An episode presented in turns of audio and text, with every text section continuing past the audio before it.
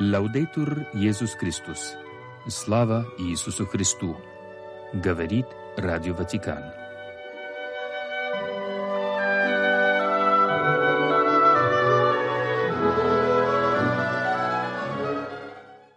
Сегодня, 21 февраля, католическая церковь чтит память святого Петра Дамиани, учителя церкви. Он родился в 1007 году в Равенне. После трудной, полной лишений юности, его духовный брат Дамьян сделал возможно его учебу. Краткое время он был учителем в Равенне, затем был рукоположен священники, был учеником святого Рамуальда, реформировал монашескую жизнь в Италии. После избрания епископом Остии он усердно помогал папе в деле реформы церкви. Многие его произведения были посвящены обновлению церкви. Петр Дамиани оставил обширное литературное наследие, он принял участие в решении многих церковных вопросов своего времени. В 1828 году Папа Лев X присвоил святому Петру Дамиани титул учителя церкви. Дух Святой, снизойди на меня.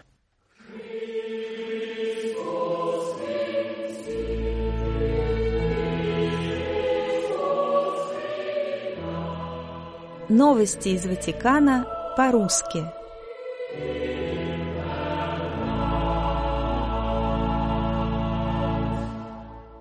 В первую пятницу Великого Поста христиане, остающиеся в секторе Газа, провели первое богослужение крестного пути. Об этом сообщил настоятель единственного католического прихода в Газе, который в настоящий момент находится в Иерусалиме, отец Габриэль Романелли.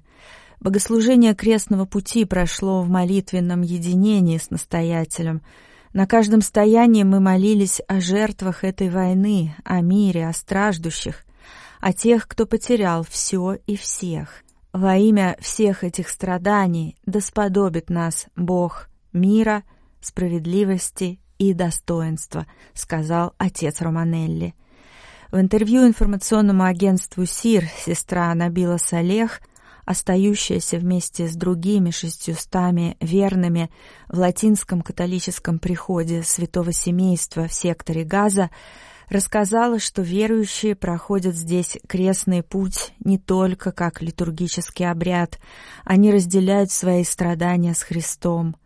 Израильские власти постоянно призывают к эвакуации из района, где находится храм, однако христиане решили остаться. Сестра объясняет это так – Невозможно переместить без риска для их неприкосновенности стариков, больных, инвалидов, которые были приняты в приходе и о которых заботятся сестры Матери Терезы. Если мы должны умереть, то лучше пусть это произойдет как можно ближе к Иисусу, ближе к алтарю. Мы отсюда не уйдем, здесь наш дом, и здесь мы останемся, подчеркнула сестра Набила Салех.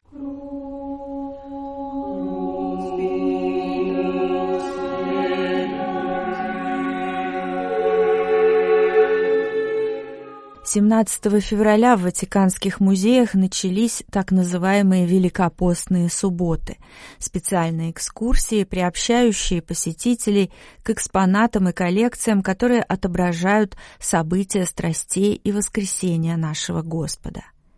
Программа экскурсии, которая предлагается в течение шести суббот Четыредесятницы, предусматривает изображение основных моментов жизни Иисуса Христа – Саркофаги первых христиан, на которых запечатлены образы смерти и воскресения Христа, шедевры Ватиканской пинокотеки, такие как «Снятие Иисуса с креста», Караваджо.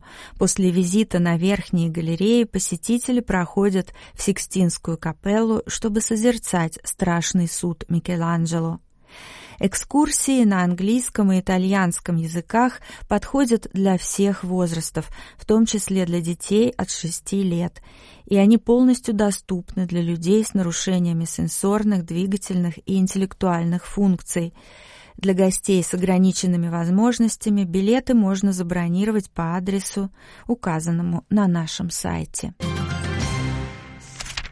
8, 9 и 10 марта по случаю празднования Международного женского дня Ватиканский музейный комплекс в Кастель-Гандольфо предлагает всем женщинам приобрести билет по специальному тарифу.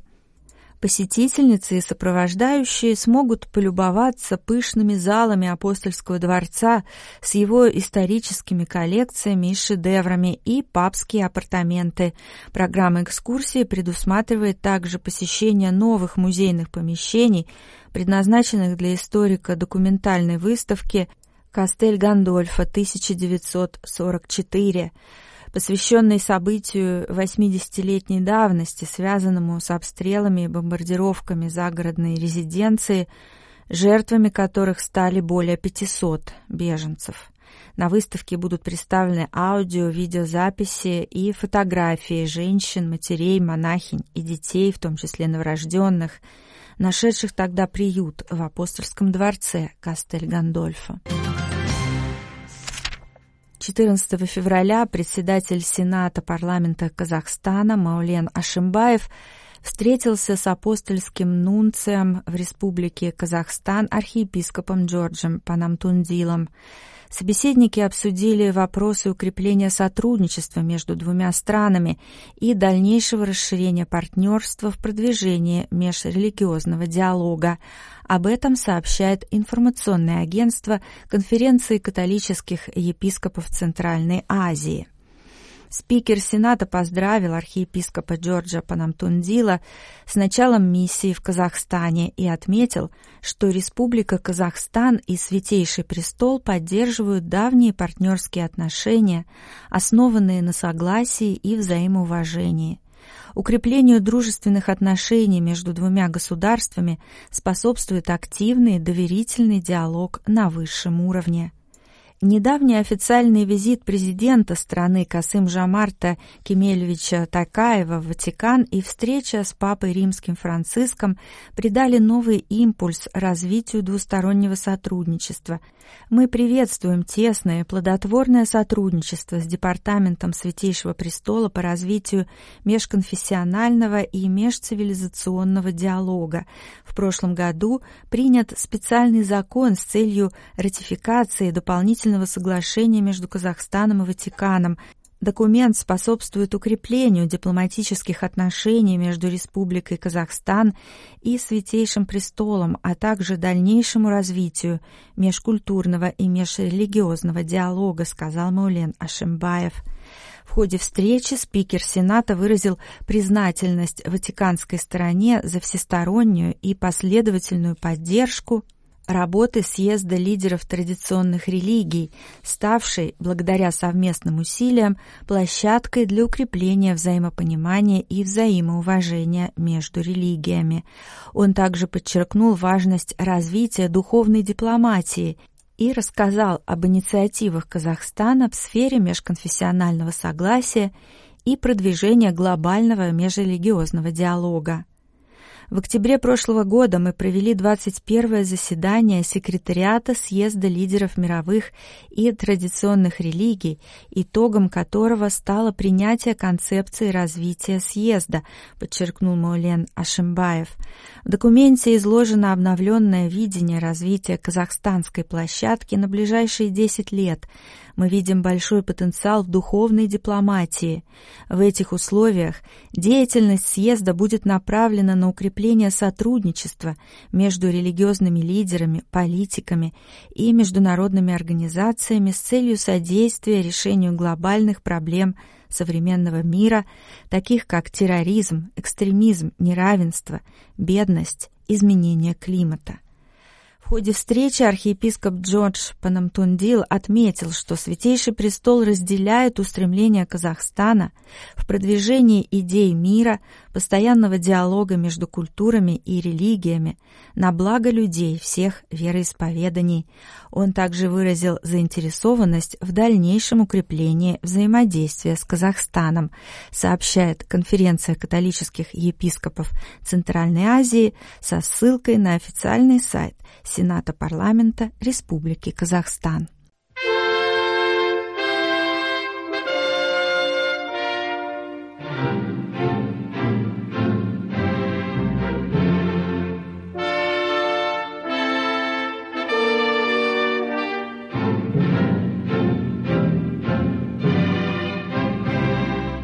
Страницам Ватиканской газеты «Оссерваторе Романо». Сегодня в нашей передаче прозвучит статья итальянского историка профессора Марио Росси «Ватиканская библиотека в XVII веке. Библиотека библиотек». После периода Возрождения, длившегося от понтификата папы Сикста IV до первых десятилетий XVI века, библиотека Ватикана переживает второй период своего существования – начиная с 1589 года в новом здании, построенном по распоряжению Сикста V. Этот период, протекавший на протяжении всего XVII столетия, называли «золотым веком библиотек», в течение которого в условиях беспокойной политической и религиозной обстановки происходит необыкновенное обогащение и полное преобразование папских коллекций.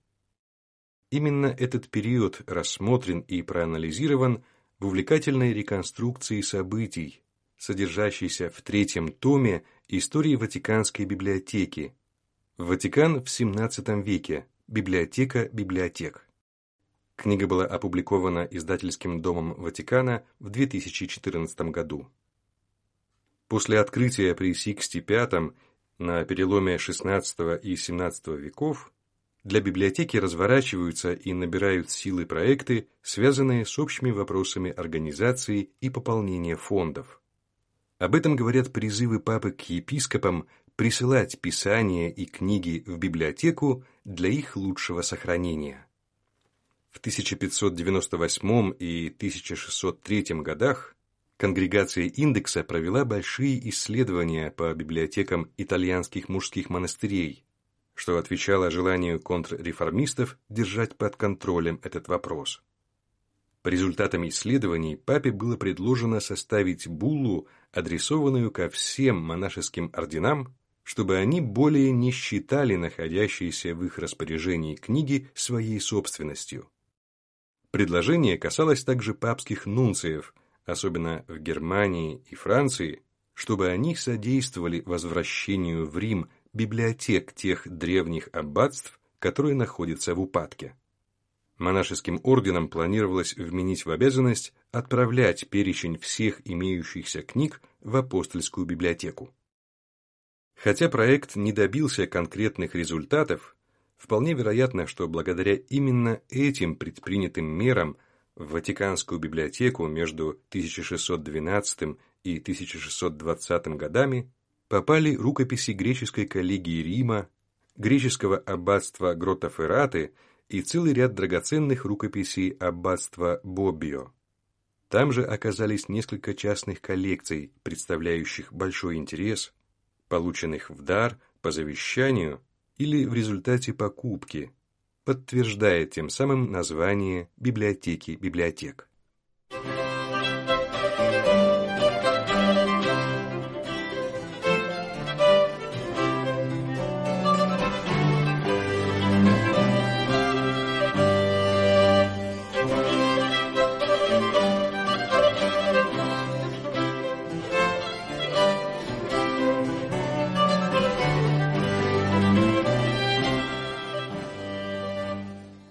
Поворотным моментом стал именно понтификат Павла V.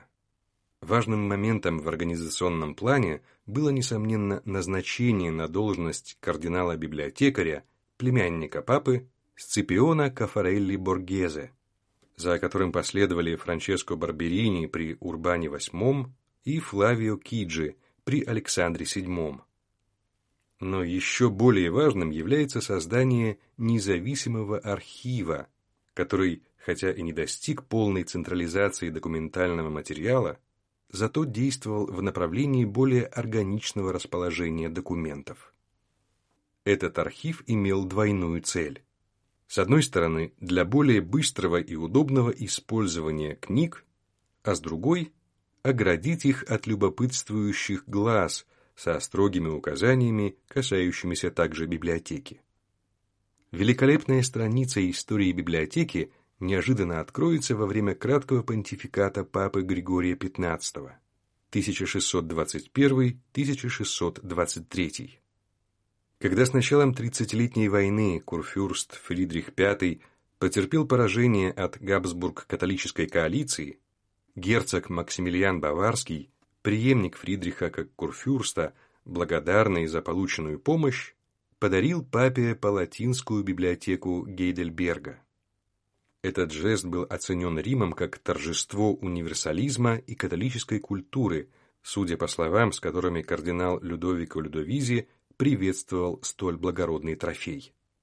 Кардинал распорядился, чтобы драгоценные останки, прибывшие в Рим в начале 1623 года, под надзором греческого схоласта Ватиканской библиотеки Леона Алатиуса хранились в вечную память в этом театре мира.